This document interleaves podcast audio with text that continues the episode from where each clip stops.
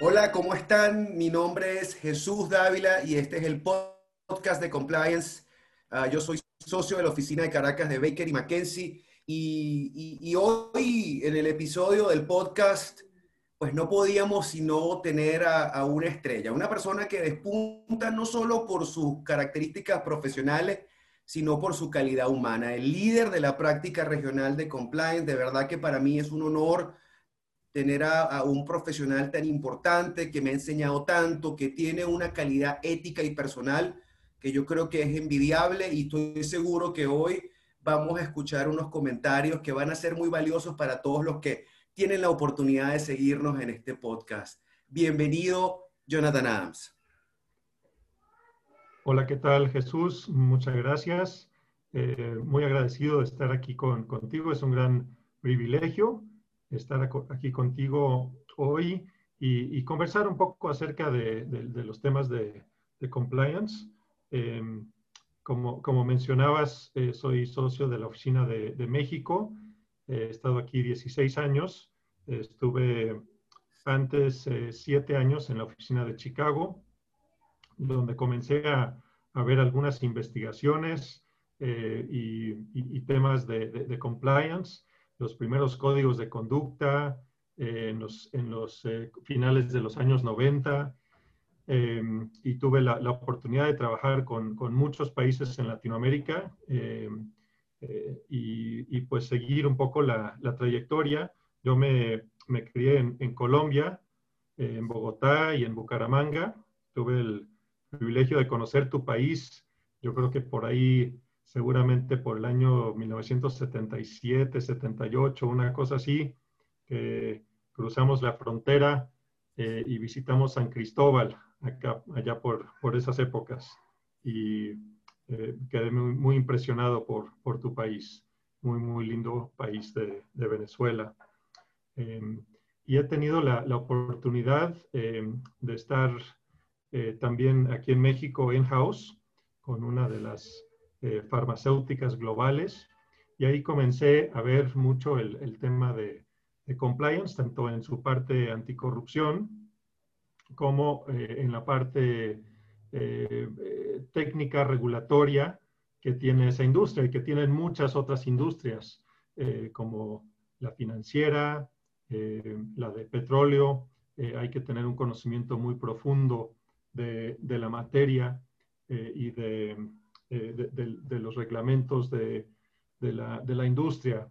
Entonces, eh, los últimos eh, siete años, desde que regresé a, Baker para liderar esta práctica de, compliance, que, que, junto con Reinaldo Vizcarra, que fundó la, la, práctica un par de años antes de que yo regresara a la firma, pero hemos llevado adelante esta, esta práctica y, y tenido el privilegio de, eh, de, de, servir como, como, como, líder de la práctica en, Latinoamérica que eh, está creciendo y, y que esperamos eh, sea de gran beneficio para nuestros clientes.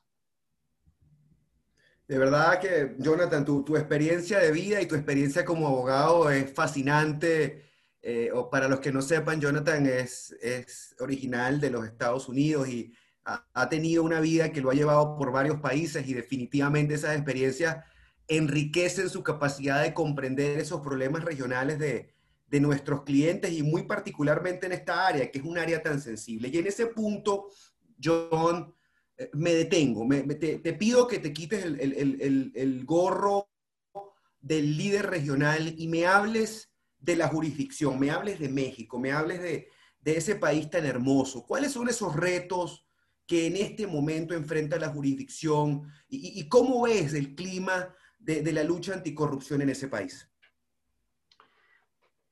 Pues sí, ciertamente Jesús, como, como mencionas, es muy, muy importante conocer las particularidades de cada uno de nuestros países y no creo que ninguno de nosotros puede, puede ser experto en, en, más que, que, nuestro país, eh, y, en mi caso México.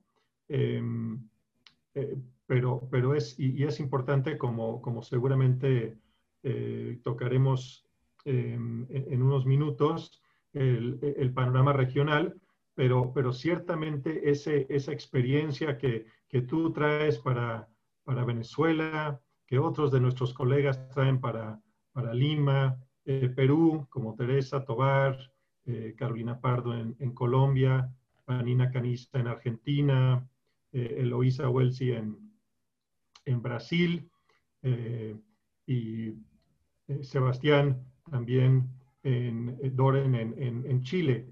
entonces, muy, muy importante este, este panorama muy específico de cada uno de los países.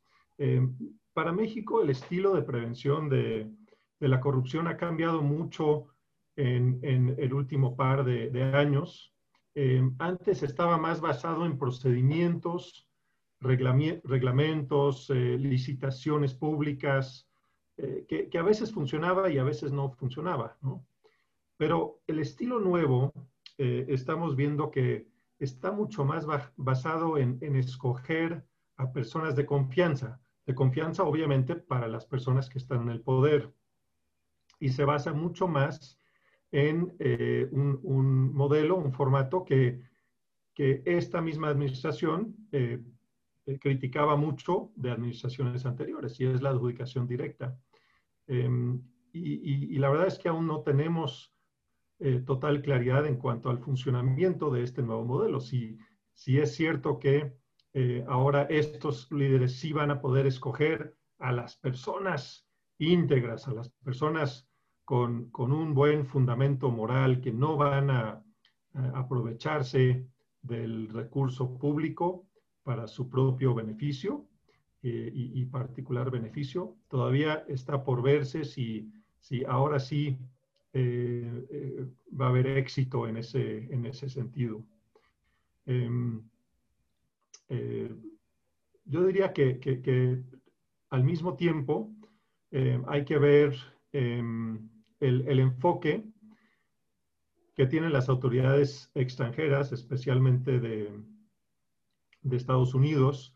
Eh, no podemos dejar de ver que, eh, ese, ese, gobierno en los últimos em, años, por ejemplo, desde que la, la, actual administración entró al poder, em, han salido los cinco casos más grandes em, eh, en, en, cuanto a, a sanciones que son Airbus, eh, Petrobras, eh, como, como sabemos, y tres eh, de telecomunicaciones, Ericsson, Telia, MTS. Em, pero en México en particular, las herramientas que, que tiene el gobierno para detectar y perseguir la corrupción también ha venido evolucionando. Em, se, ha expandido, por ejemplo, al área de antilavado, em, de imponer una obligación de reportar actividades vulnerables eh, y de esa forma eh, detectar em, algunas de estas actividades corruptas. Eh, la imposición de las facturas electrónicas, que ya tiene algunos años, pero que cada vez más la, autoridad fiscal está detectando más y más actividades ilícitas, porque cuando se tiene un control sobre todas las actividades económicas legítimas o legales, de, cierto tamaño, obviamente, eh, se puede mucho más fácilmente detectar las actividades que están fuera de ese, eh, de ese marco de la, de la legalidad. Y esto, por ejemplo, se detecta en el delito de la, de la facturación ilícita o la venta de facturas. Eh, con la que intentan empresas eh, disfrazar ciertas transacciones en, las, en, las, que se involucran. y, la, y, también el enfoque de, de, competencia económica o competencia desleal en las compras de gobierno. Entonces, no es tan solo que la autoridad insigne de, de, la batalla contra la corrupción, que es la Secretaría de la Función Pública, no es solo esta Secretaría, sino ahora em, eh, la Comisión Federal de, Competencia eh, Económica, también está, de competencia económica, perdón, también está participando en la detección y la persecución de, de competencia desleal en las compras de, de gobierno.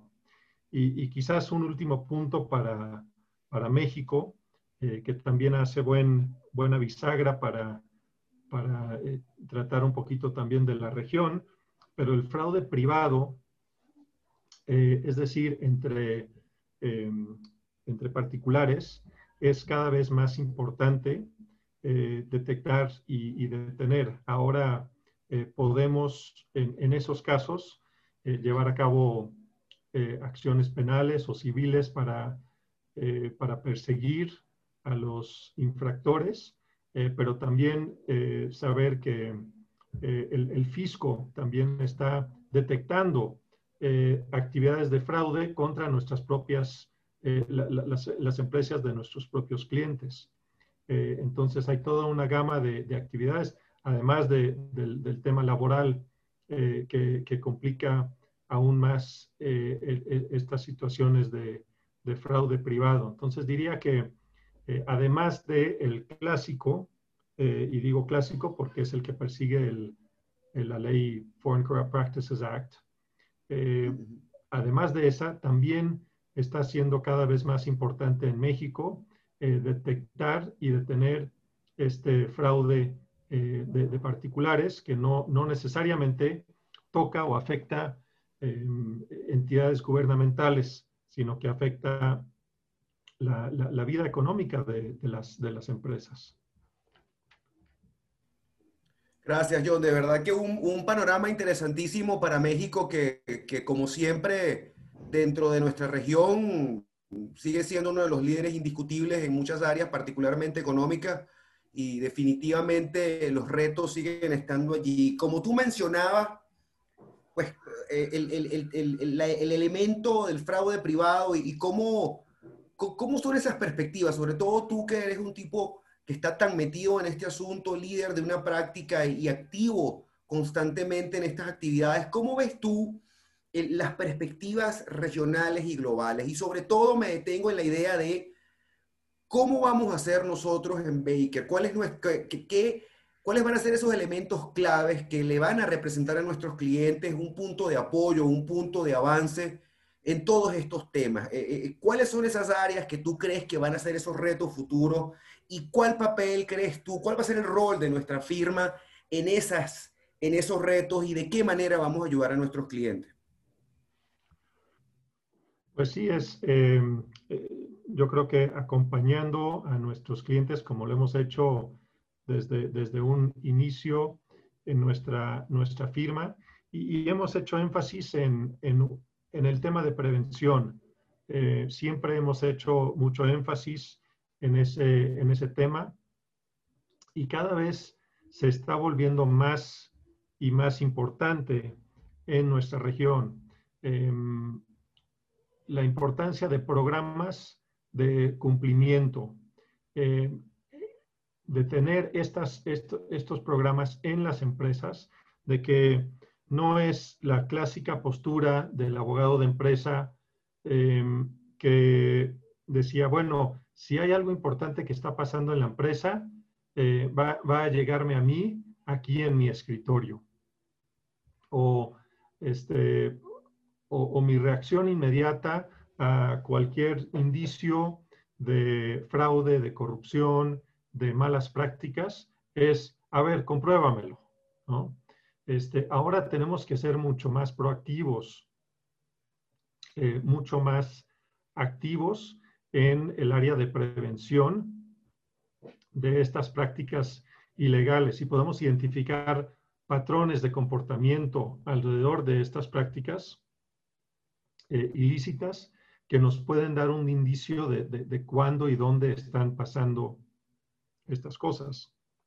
Estamos ayudando a, muchos clientes, hemos ayudado a muchos clientes que, nos dicen, tenemos una, eh, una denuncia eh, de, actividades indebidas en la empresa, ahí en México o, en otros países de la región, Argentina, Perú, pero, pero es un poco vaga la denuncia, no entendemos muy bien, nos, nos, hablan aparentemente de temas de, de disfrazar eh, algunos de los ingresos o, eh, o, tratar de, de, hacer compras de terceros, de, proveedores de una forma irregular, pero, pero no entendemos exactamente de qué se trata. Entonces, eh, en, en, el pasado muchas veces Em, la respuesta ha sido, bueno, hagamos una auditoría ¿no? de, los libros, de todas las transacciones. Obviamente esto toma mucho tiempo y mucho dinero em, y, desafortunadamente a veces no se llega a una respuesta muy, muy clara.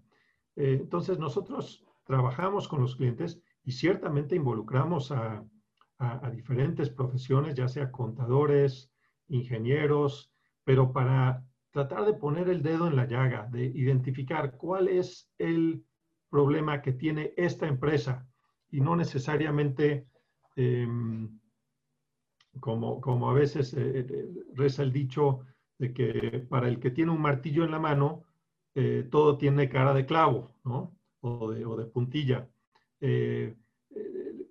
tratamos de, de, realmente entender, entender profundamente cuáles son los riesgos, cuáles son las debilidades de las empresas para identificar esos puntos eh, en los que pudiera haber algún acto ilícito. Entonces, en, algunas, en algunos casos, estos programas de cumplimiento eh, que, deben existir en las empresas son eh, obligatorios y en otros casos puede ser una defensa contra la responsabilidad. Por ejemplo, en México, eh, hay responsabilidad eh, penal para las entidades legales, para las personas morales, por inobservancia de debido control en su organización. ¿no? Entonces, bueno, ¿cuál es el debido control? La ley no lo define. Define lo que es una política de integridad, que lo traducimos, eh, sí, como un programa de cumplimiento tiene algunas características que, eh, distintas a, las que tienen otros países, pero en un 90-95% eh, es, es, un programa de cumplimiento, como lo, lo hemos estado implementando en, en, eh, en, las empresas de nuestros clientes por, por muchos años ya. En, algunos países es obligatorio tener este programa de, de cumplimiento. En Colombia, para algunas industrias, empresas de algunos tamaños. Em, eh, y, en, Brasil, por ejemplo, em, hay obligatoriedad en, algunas empresas también. Em, hay legislación en México que está, eh, se está considerando ahora para, para que sea eh, obligatorio el, tener un programa de cumplimiento. Entonces, es, es, un, es una tendencia que, que vemos eh, eh, creciendo, no, no, no, creemos que es un, es un estilo que va a pasar de moda, es más bien una tendencia que, que cada vez va a ser eh, más importante y, y, va a ser, va a ser una, una, tendencia regional y, que, que, es parte de una tendencia global. Em,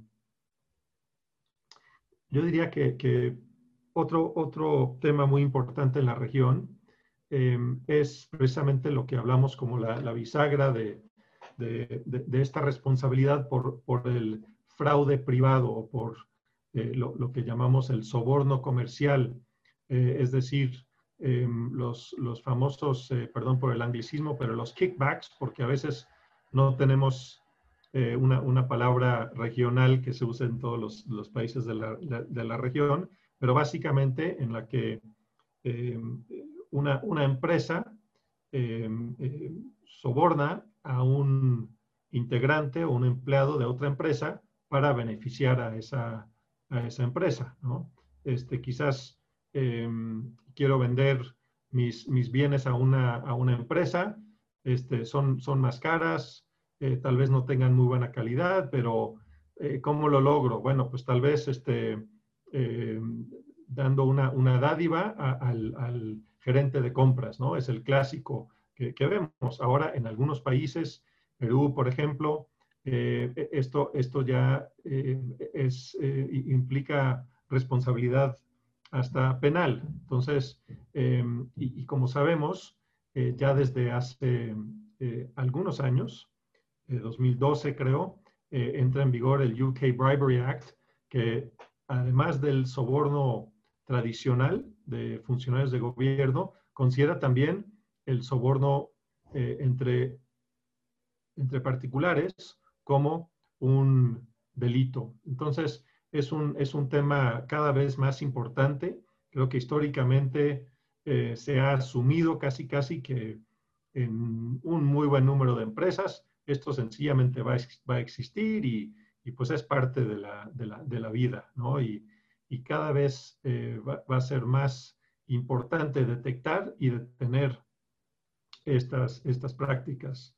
Em, y, diría que las, los países de la región, como tercer punto aquí en, tendencias de la región, eh, cada vez los países de la región están más interesados en participar en las investigaciones que tradicionalmente ha llevado a cabo Estados Unidos, Reino Unido, otros países, a veces Australia, Canadá, porque estar involucrados en la detección y la investigación de, estos actos de corrupción eh, conlleva sanciones.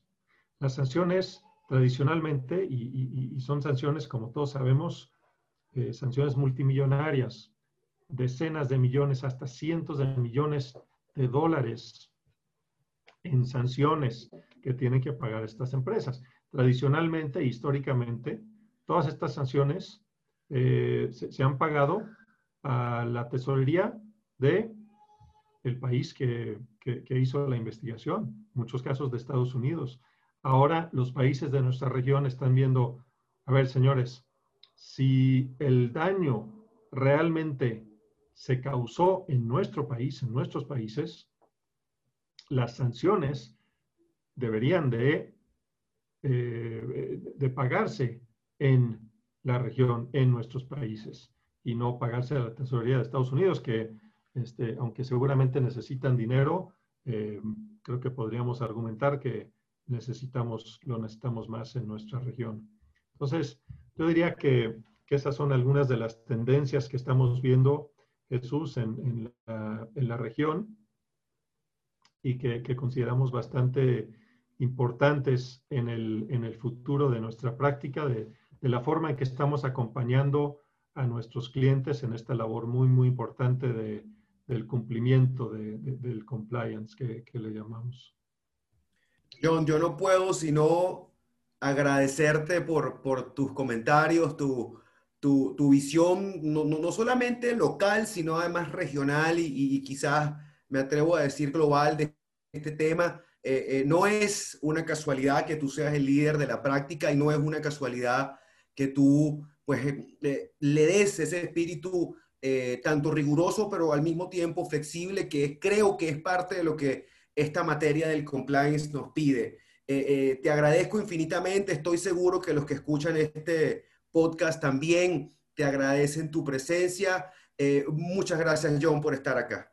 No, pues muchas gracias a ti, Jesús. Y como mencionas, esa visión global, eh, eh, creo que es, algo que distingue tanto a, nuestra firma, a Baker McKenzie, porque trabajamos en, equipo con nuestros colegas, con nuestros socios en eh, en, diversos países. Creo que es, una de las cosas que hemos logrado hacer en Baker, es ese vínculo, es ese eh, trabajo en equipo em, como, como socios realmente iguales, que hablamos de tú a tú eh, con nuestros socios en Estados Unidos, en Reino Unido, en Alemania, en Francia, en, en, Hong Kong, sea donde sea, este, no, no nos vienen aquí a investigar a nuestros países. Nosotros hacemos el trabajo como un trabajo conjunto.